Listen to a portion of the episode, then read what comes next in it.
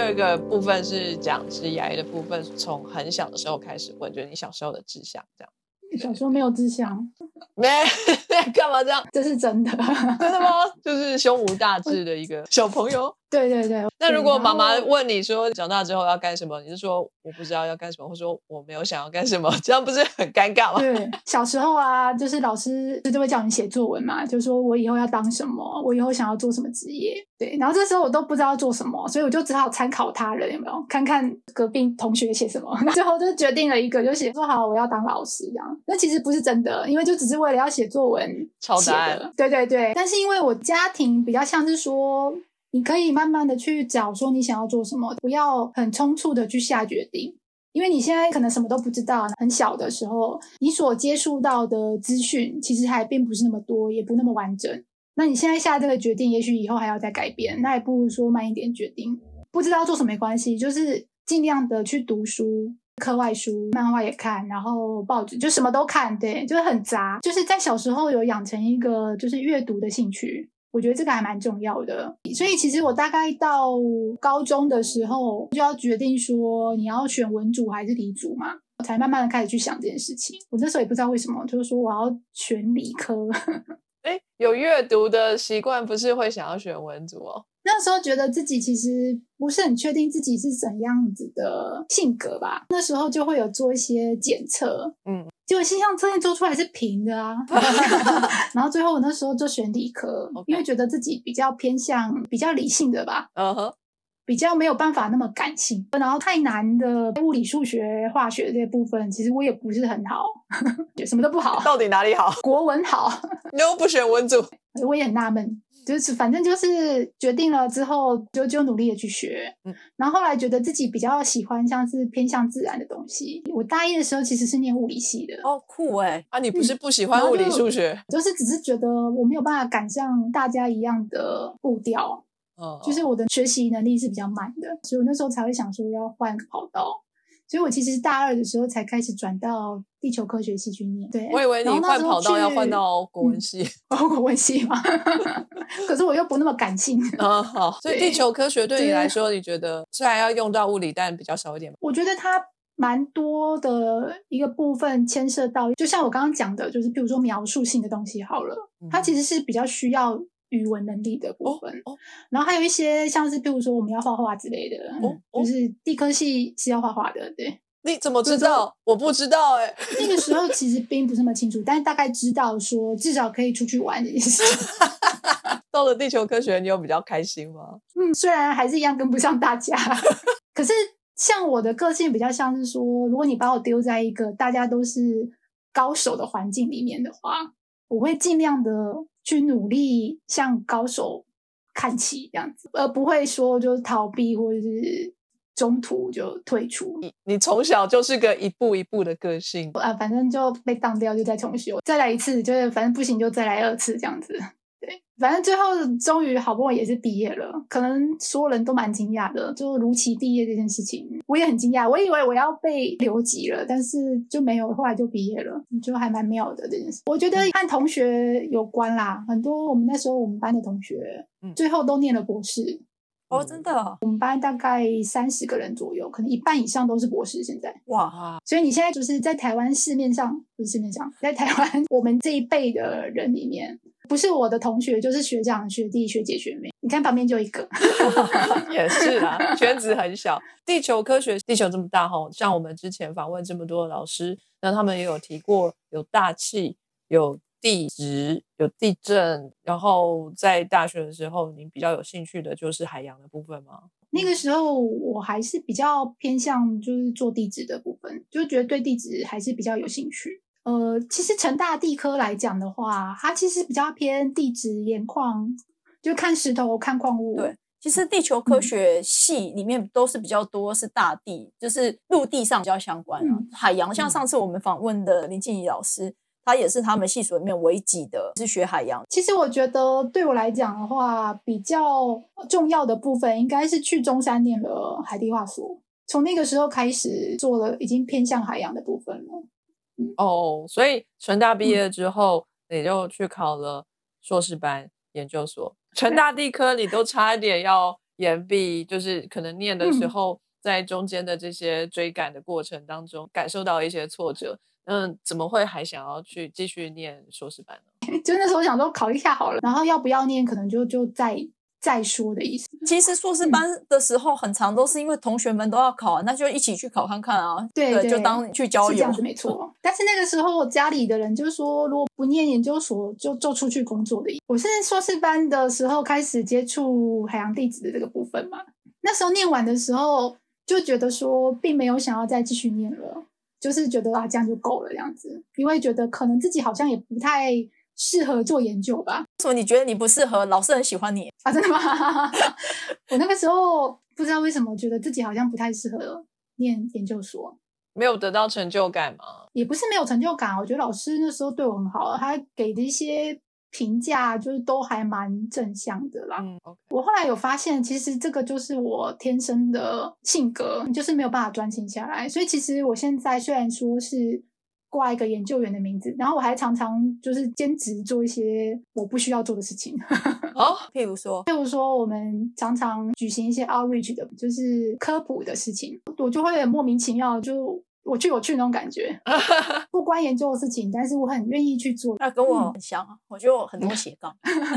然后 outreach 部分，他们会希望说，尽量它不是一个加分的项目，它也没有办法让你通过考核，但是如果你愿意做的话，他们也很鼓励你去做。所以你硕士嗯做的研究是什么呢？还高雄中山大学的后山，为了要监测有没有山坡地滑的影响，就是它整个那个建筑物怕滑下来，所以他就去打了几口井。然后那时候里面的岩芯就放在仓库里面没有用，所以那时候我去跟林老师在聊，就是说要做什么研究的时候，就聊到这件事情，所以我就是去找里面的有孔虫，然后我就去做建种，然后计数，就是它的数量，然后去看它的古环境变化，然后在里面还有做一部分的地球化学。这个研究所不是研究海洋地质的吗？怎么要跑到后山去打了？有孔虫的生活环境事实上就是在海洋里面，因为台湾的快速的地体上升，所以它这个整个泥岩的部分被挤压到变成陆地，所以它那个泥岩的上面啊，其实是一个不整合，直接连接着珊瑚礁。对，哦它是海洋地层被往上抬，变成了呃，好像受伤的很大一个部分都是海洋地层，所以它等于是在陆地上研究海洋。哎，你这样子管太宽了吧？那这样整个地球全部都你们海洋的啊？搞什么啊？啊，你曾经在海里面，你就是海洋的。哦，那个时候他也有拿它的壳体去做地球化学的分析，可以回推当时的古海水温度。哦，然后我那个时候其实就要测试说，这些岩芯已经被抬升上陆地了，那它的地球化学性质有没有改变？结果是不是还能够使用呢？可以告诉大家，因为台湾这边抬升速度很快嘛，过程当中可能变化不是很大，就是原则上应该是可以用的。嗯，哦大概是这个结论。酷哎！那你有继续想要往学术的路上走吗？那个时候的决定？那个时候其实没有想说哦先找一份工作，然后就就看看之后要做什么。嗯，所以那个时候中研院的老师找我去做研究助理，所以我那个时候做了两年的助理工作。哦所以其实因为它就是一个非常学术研究的环境，嗯那我刚刚有提到，就是我是一个很容易被环境影响的人。是所 以去了就想要念博士了。对对对，哦我就是基本上遇到大家，大家都好厉害，然后我也想要念一个博士。所以这个研究助理也是在海洋地质方面的研究助理，我那时候是在古地磁实验室做，哦所以就是比较偏向海洋的嗯部分。所以我后来去念了台大海洋所，念博班之后，然后后来又找工作，然后到现在，现在回过头来看，我以前所学的东西就全部都派得上用场。嗯老实讲，嗯，就以前的学的东西没有浪费掉。那可以大概说一下什么是古地磁的研究吗？我的了解非常浅薄哈，就是地磁，就是南极、北极，地球的发展过程当中，他们倒转了几次，就这样。就我也是只有这样子的。那要研究什么？就我要做的部分其实是去看沉积物里面的磁性矿物，检测里面的磁学性质。就是一般来讲，沉积物里面最大宗的磁性矿物就是磁铁矿，可是还是会有一些其他不一样的磁性物质在里面。是这样子的，我们如果说是做历史记录的话，是可以看到磁极反转的次数反转的时间，甚至是事件性的反转，但是我们可能没有办法去推估说为什么。嗯嗯，当然，很多为什么是可以去说的，就是一个解释。那解释的话，就是我看到什么证据说什么样子的话，嗯嗯它就比较像是一个讨论的部分。对这个沉积物也太神奇了，它可以算古时候的呃地震啊、台风啊、海水温度啊，还可以看这个地磁的这个倒转啊什么的。海洋沉积物嗯会不会太神奇了？只要挖一根上来，你就会可以做两千种事情。可是他可能要看那根在哪里，根据它的站位来决定说它代表的什么意义。譬如说我在琉球海沟挖了一根岩心，然后我看到了什么，嗯我可以说这样子的故事。可是如果同样的现象在别的地方看到的话，它可能会代表不一样的意义。哦，它有一个先决条件，嗯所以我们去采样的时候，必须要提出一个我为什么要在这里采样，嗯我想要知道什么样子的事情，或是我想要看到什么样子的变化。就是说我今天要拿纳税人的钱丢到海底，我要慎重考虑要把钱丢到哪里这件事情。对你掉的是金斧头还是银斧头？接下来你就开始考虑要念博班了。这个时候你的选择是什么呢？要在国内念还是在国外念？要念什么学科呢？我那时候有和老师谈过，还有一些各式各样的可能的前辈，就跟他们去聊聊天这样子。这个很重要，就是如果真的是要继续努力做研究的时候，多多找人聊天这件事情还蛮重要的。我那时候在当助理的时候，刚开始有考虑说是不是要出国念，嗯，然后后来决定要在国内念的时候，就开始去找老师，嗯，然后中研院老师也很帮忙，嗯，所以在刚开始的时候，我是两边跑的。那个嗯时候的考量是为什么不选择国外呢？基本上要花掉很多时间，就是包括要先去考英文的考试嗯，然后提申请，然后再出国念，基本上会花掉两三年的时间吧。那时候有考量，就是说再多花两三年的时间去念一个国外的学位，还是说我现在马上可以去考一个国内的学位，然后现在马上开始念。这个没有所谓的就是哪个比较好，嗯，这个就是一个选择的问题而已。你选择台湾比较快速这个 选择吗？也不是快速，那时候最大的考量可能就是因为出国花费太高。然后如果我念台大的话，我可以住家里。啊哦，好，很棒。那么我今天没有足够的金源，我觉得这个就没有必要说为了要去国外念书去贷款或者是去借钱。嗯那这是我个人的想法啦。对对对对对，这也是一个嗯好的安排，而且你的研究也不会嗯断掉啊，就是中研院跟台大这么近，对，两边跑也没有问嗯题的。那这这边呢，博士班就在台大呃定了下来，那这边做的研究又是什么呢？我在台大海洋所做的部分算是政策资料解释，政策就是用震地震的震，然后测测量的测。哦，我以为是政府的政策，我想说政策资料 哦，好，地震的震好，所以他那个就是出海去收资料回来做解释。那哦我是偏向做沉积物传输的解释，就比较偏地物的部分。但是地物的资料结合地质的资料，就岩青的部分，两个相加在一起做出来的海洋地质解释才是比较恰当的。但是那时候时间来不及了，所以就是呃，在做岩青的部分就先缓一缓。然后我就先为了毕业，然后就开始赶工这样子，所以最后就是先以政策资料为主，它比较像是可以看到海床底下的剖面。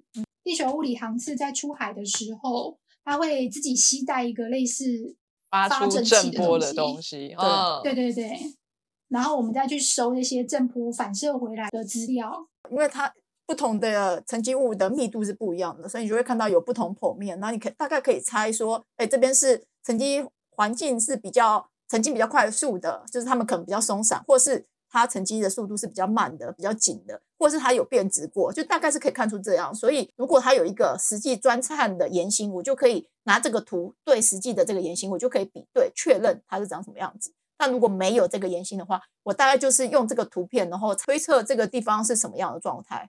光是看这个反射回来的震波就可以解释出这么多，很妙很妙。很多的工具我们可以嗯使用，但很需要很多的专业知识，我们才能真正知道背后的意义。这就是您的博士研究非常之高深啊！嗯，在这一段期间里面，就是从大学一路到了这个博士的阶段，你都有想过未来你要从事什么样的工作吗？是要在学术界工作，还是要去业界工作？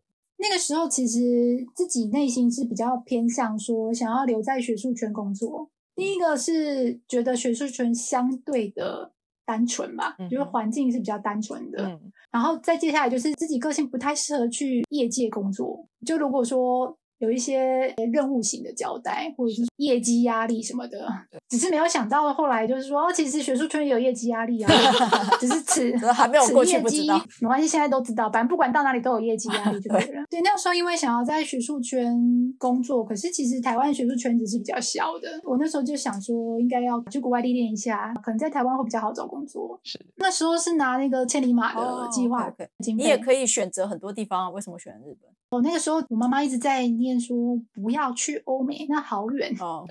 每天念，每天后来我就回了一句，就是说那不然去日本。然后我妈就突然。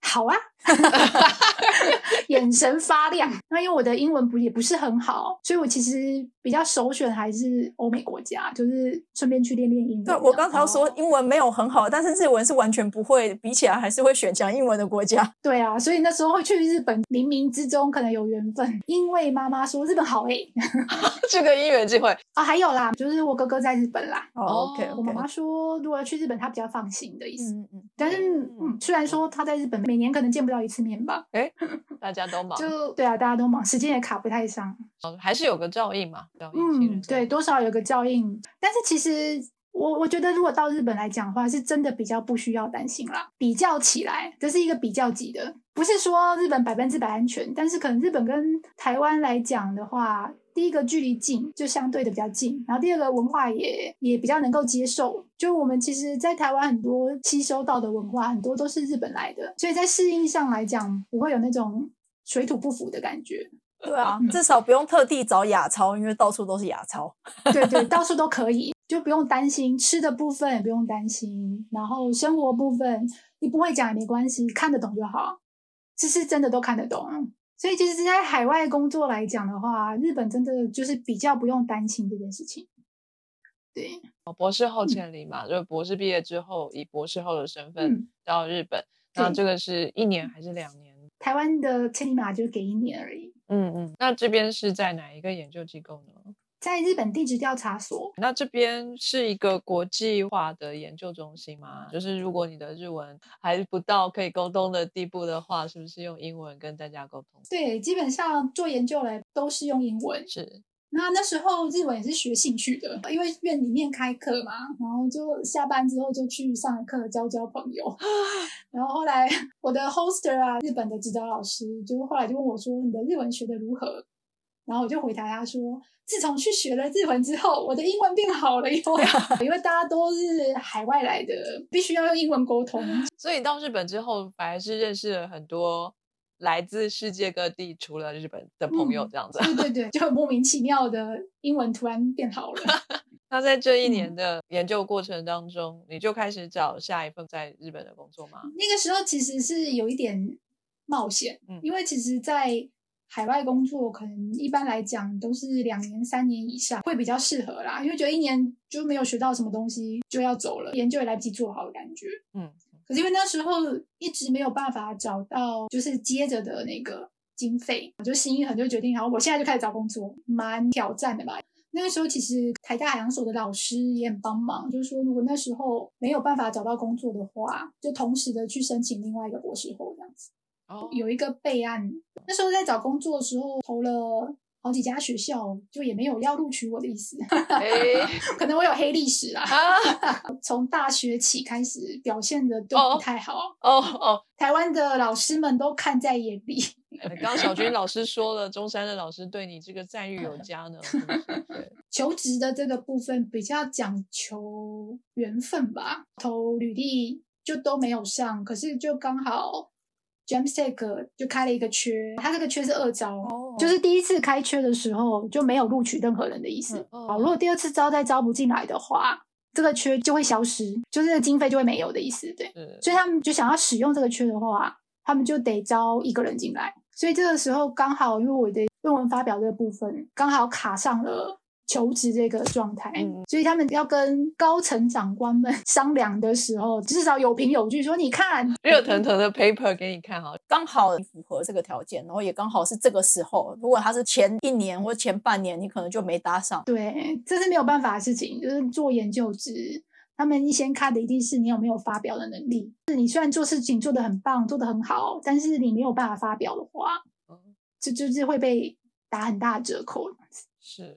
那你在 James Take 嗯几年啦？七年多了，哇，我的上司前阵子在跟我开玩笑，我们现在不是在做地震历史记录嘛？对。然后他就说你现在已经是历史遗迹了，真的耶！遗迹就是我是公司里面的历史遗迹了，因为很多人都没有办法继续待下来，然后我已经沉淀在这里了，沉淀。就是对我已经堆下来了的感觉。海女计划之前访问过可凡吗，可凡也是相当的对你赞誉有加，就是说，哎，来到日本做研究，一定要认识熊博士，生活上所需都会告诉你要去哪里解决问题。我就说要去他家看猫，到现在还没去看。他家猫好多、哦，各种姿势，各种跳跃。我的工作性质太动荡、太漂泊了，其实不太能养宠物，哦，不是出海就是出差。嗯，然后有时间可能要回一下台湾，哎其实不太能养宠物。那就去他家玩猫就好，就这么简单。对啊就我也，养玩别人就好了，还要自己养。那我们节目最后呢，都会希望给现在在犹豫着到底应该要继续往学术界发展呢，还是要往业界发展呢，还是要去从事自己比较有兴趣的工作呢？呃，如果嗯有一位朋友他在这样的十字路口上面犹豫着的时候，你会给他什么样的建议呢？我觉得，就即便到现在，我这个人个性还是蛮懒惰的，惰性很强。但是呢，如果今天有件事情是合作的，比如说合作的文章，然后我就会优先的去把它做完，因为我会很担心说会不会影响到别人，会拖别人后腿，然后反而自己的事情就是做得很慢的。所以你要找一个很积极的个合作伙伴，然后让他不停的推你，你就会起飞了。对，所以我从小的时候就是，如果你把我放在一个大家都是高手的一个环境里面，我就会尽量的向大家去看齐。就是譬如说，像我现在所在的环境里面，大家都是武林高手的感觉，强的跟什么一样。但是研究员也有分两种嘛，一个就是很有能力的研究员，就是一个就是像我这种。就是非常平凡、没有什么能力的研究员，就是每天很努力的像乌龟一样的做事情，其实也是很需要的。对这个学术圈，除了需要天才型的研究员，也是需要像我们这种刻苦耐劳型，然后每天像乌龟一样一步一步脚踏实地的做，像这种研究员也是很需要的。就是研究员其实有分两种，一种是非常有创造力的突 破，对对对就是那种几百年没有人能解开的数学问题，我一个晚上泡一个澡我就想到了，然后我就写出一个公式来，就这种突破性的发展。但是呢，也有这种一步一步每天都要去很努力的去做一些记录，然后嗯在这样子的记录一大堆的 big data 里面哈，可能要找出嗯一些规律来，可是你必须要对先非常刻苦的，不能觉得无聊，每天都要做这样的事情，然后去很有恒心毅力的把它记录下来，这也是非常重要的。因为我不会觉得这件事情很无聊啊。就譬如说，我每天就去帮食物拍照这件事情，所有在船上的人，他们都用异样的眼光看着我，怎么可以如此坚持这样子？对，然后我就觉得不会很无聊啊，就每天帮他拍这样子，然后把它排版整理好。我对于做长期的记录来讲的话，我做的还蛮开心的这件事情。要首先知道自己的长处在哪里，自己的性格适合什么样的工作类型，然后找一个坑，哎、嗯适合自己的坑就跳进去。这是你给大家的建议吗？这个坑可能可遇不可求啦。但是如果说我今天没有努力的话，这个运气来了，我抓不住啊。哦，我刚开始讲的那个三八六航次这件事情啊，然后我们在船上和台湾的高中生连线，做了两次科普的哦，好教学。酷哦！可以看到你船内部的构造，还有你在做研型分析的过程。对对对哦，好酷哦，超酷的。然后像是我们在安排科普导览的时候，虽然是连线，但是因为在连线之前，我还是要去跟大家协调，请大家这个几点几分来当活动背景一下，谢谢大家。譬如说去预约时间，然后整个动线的流程安排，这个是非研究的事情，但是我还是很愿意的，就是去做。就 JAMSEG 啊，像我们和民众还蛮贴近的，对所以我们除了在做研究方面，我们会不定期的开放日给大家来欣赏船内部，还有就是科普型的演讲会。是然后它像是之前譬如说还有协助拍日剧跟拍电影的 就是有一部日剧《潜入深海》，在取景的时候是真的到我们那个本部跟横滨研究所的实际的地方来拍摄。就是剧组在调查说要拍哪里比较好的时候，选中了我们实验室作为男主角的办公室。然后因为那时候他在拍的时候，其实我还没有进去，因为那时候还没有入职。然后他们在拍摄是实际上的去拍那个新开六五零零，然后还有搭建一个新开六五零零内部的道具，是世界上独一无二的，对，是为了拍摄制作的。我是进去开始工作之后。然后就去把日剧找出来看嘛，就觉得越看越熟悉，就把它定格、放大、放大、放大，就说这不是我们实验室吗？我们实验室都会有责任负责人，嗯。啊，譬如说有意外要联络谁，有发生火灾要联络谁的那个负责人，然后我就把它放大、放大、放大。嗯，这不是老板吗？所以我后来闲聊的时候问我老板说，为什么当初剧组会选择我们实验室啊？嗯，然后我老板就默默说一句，哦，因为他们觉得我们实验室最脏。哎啊，然后就哦，因为我们是做沉积物的，所以就很多泥巴、泥水之类的东西，就是比较脏乱，东西又很多，乱丢，什么筛网跟烧杯，就是。就随便乱放那种感觉，所以比较符合他们的期待，就是。我们明年实验室要改装哦，就要拆掉了。对，对，到时候那看日剧就好啦。看日剧。你参加地球号航次的时候，然后一起上船的前辈就跟我讲，之前有拍一部电影《日本沉没》，我们有用地球号协助拍摄，然后我才知道说，原来地球号还有去拍电影，好多功能。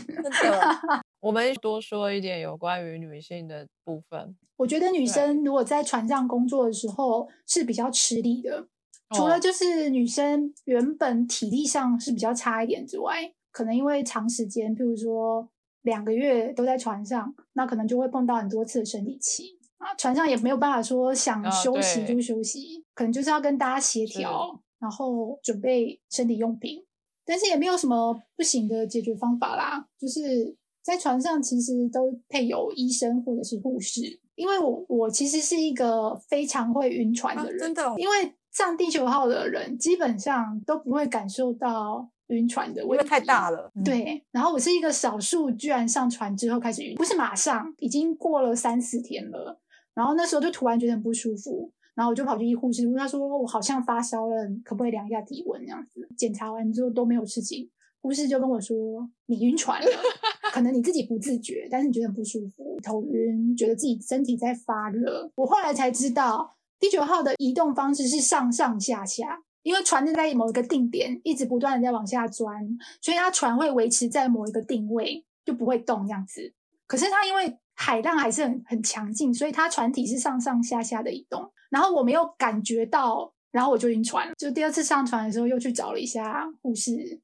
护士阿姨就突然就说：“Wow, I remember you。”我之前听船员说，每个人晕船的症状会不太一样，说有的人会拉肚子，但是那个船员是跟我说他会肚子饿，风浪越差他吃越多，因为他就很晕船。哎呦，超惊讶！这也不太好，如果是女生的话，影响身材。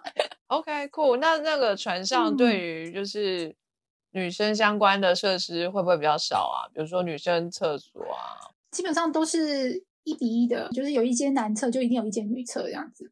卧房里面都会有淋浴间跟厕所是连在一起的那种卫浴。然后如果说是日本船，所有的浴室跟厕所都是在外面的，没有套房，有床、书桌、冰箱这样子，没有卫浴设备，所以它的浴室、呃厕所还有洗衣烘衣机就连在一起这样子。就是女生有专用的，就洗衣机、烘衣机，但是因为女生上船的比例基本上比较少啦，所以基本上可能专用就是，譬如说有两三套或三四套这样子。台湾的研究船，就我所知，洗衣机的部分的话，只是没有分开来，卫浴好像也都是共用。但是因为我知道船员他们的习惯是洗衣机，我看到有人在洗，我就把它打开，把衣服丢进去一起洗。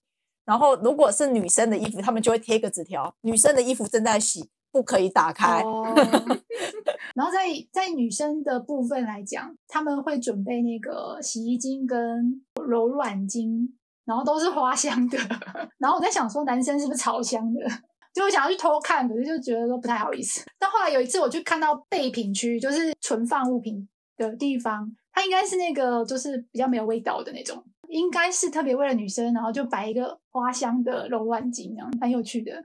我之前上刚日本船的时候，因为那个船是比较老旧的，也比较小，那艘船上的女生专用洗用衣机就只有一套而已。有一个技术员女生，因为那时候就我们两个女生，然后她就教我，就说这个洗衣机是女生专用的，然后就拿出一个密码锁，然后就把塑胶帘子拉起来，然后把它锁上，然后跟我说那密码锁的密码是只有女生才知道的哦。然后这很明显，基本上就是。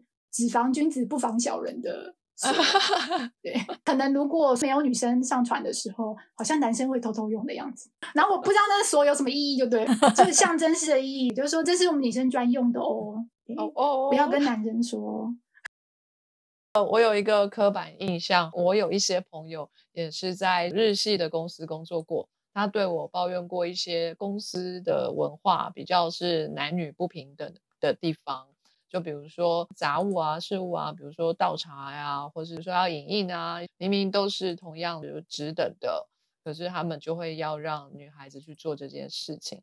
那你有经历到这样的事情吗？说你说的这些事情其实是有的，而且很常见。但是因为我们是研究员的关系，女生研究员已经很少了。进来的时候就是就是当宝一样的保护者。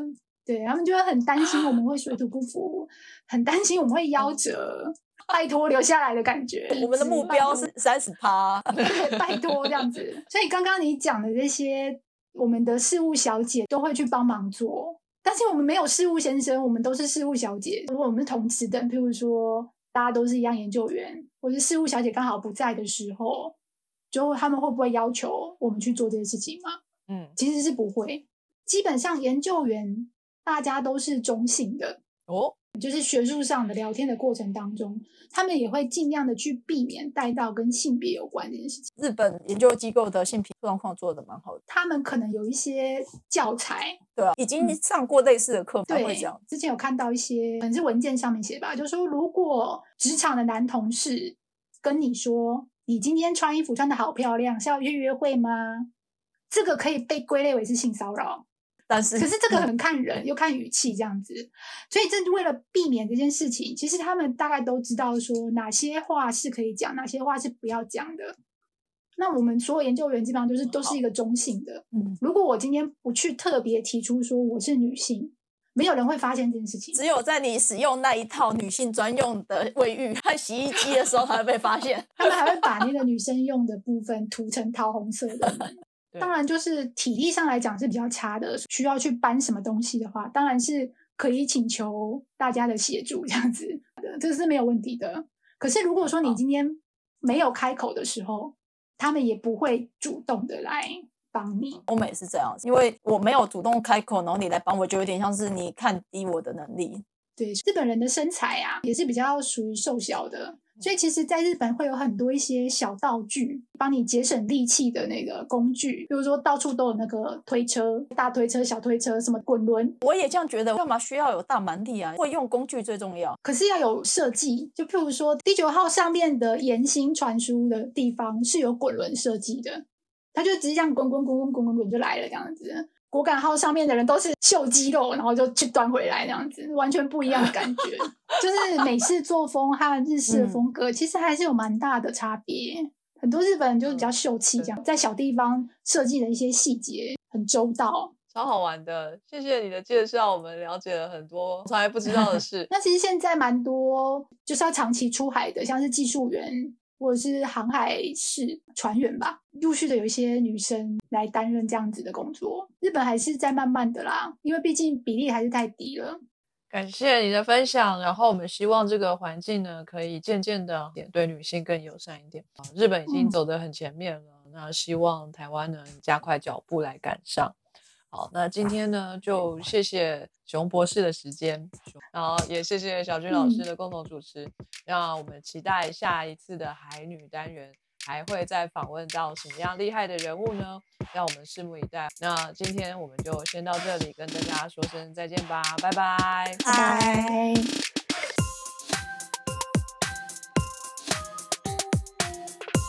本节目由 Sky in the World 喜剧系科学与国立台湾海洋大学合作。国科会科普计划赞助播出。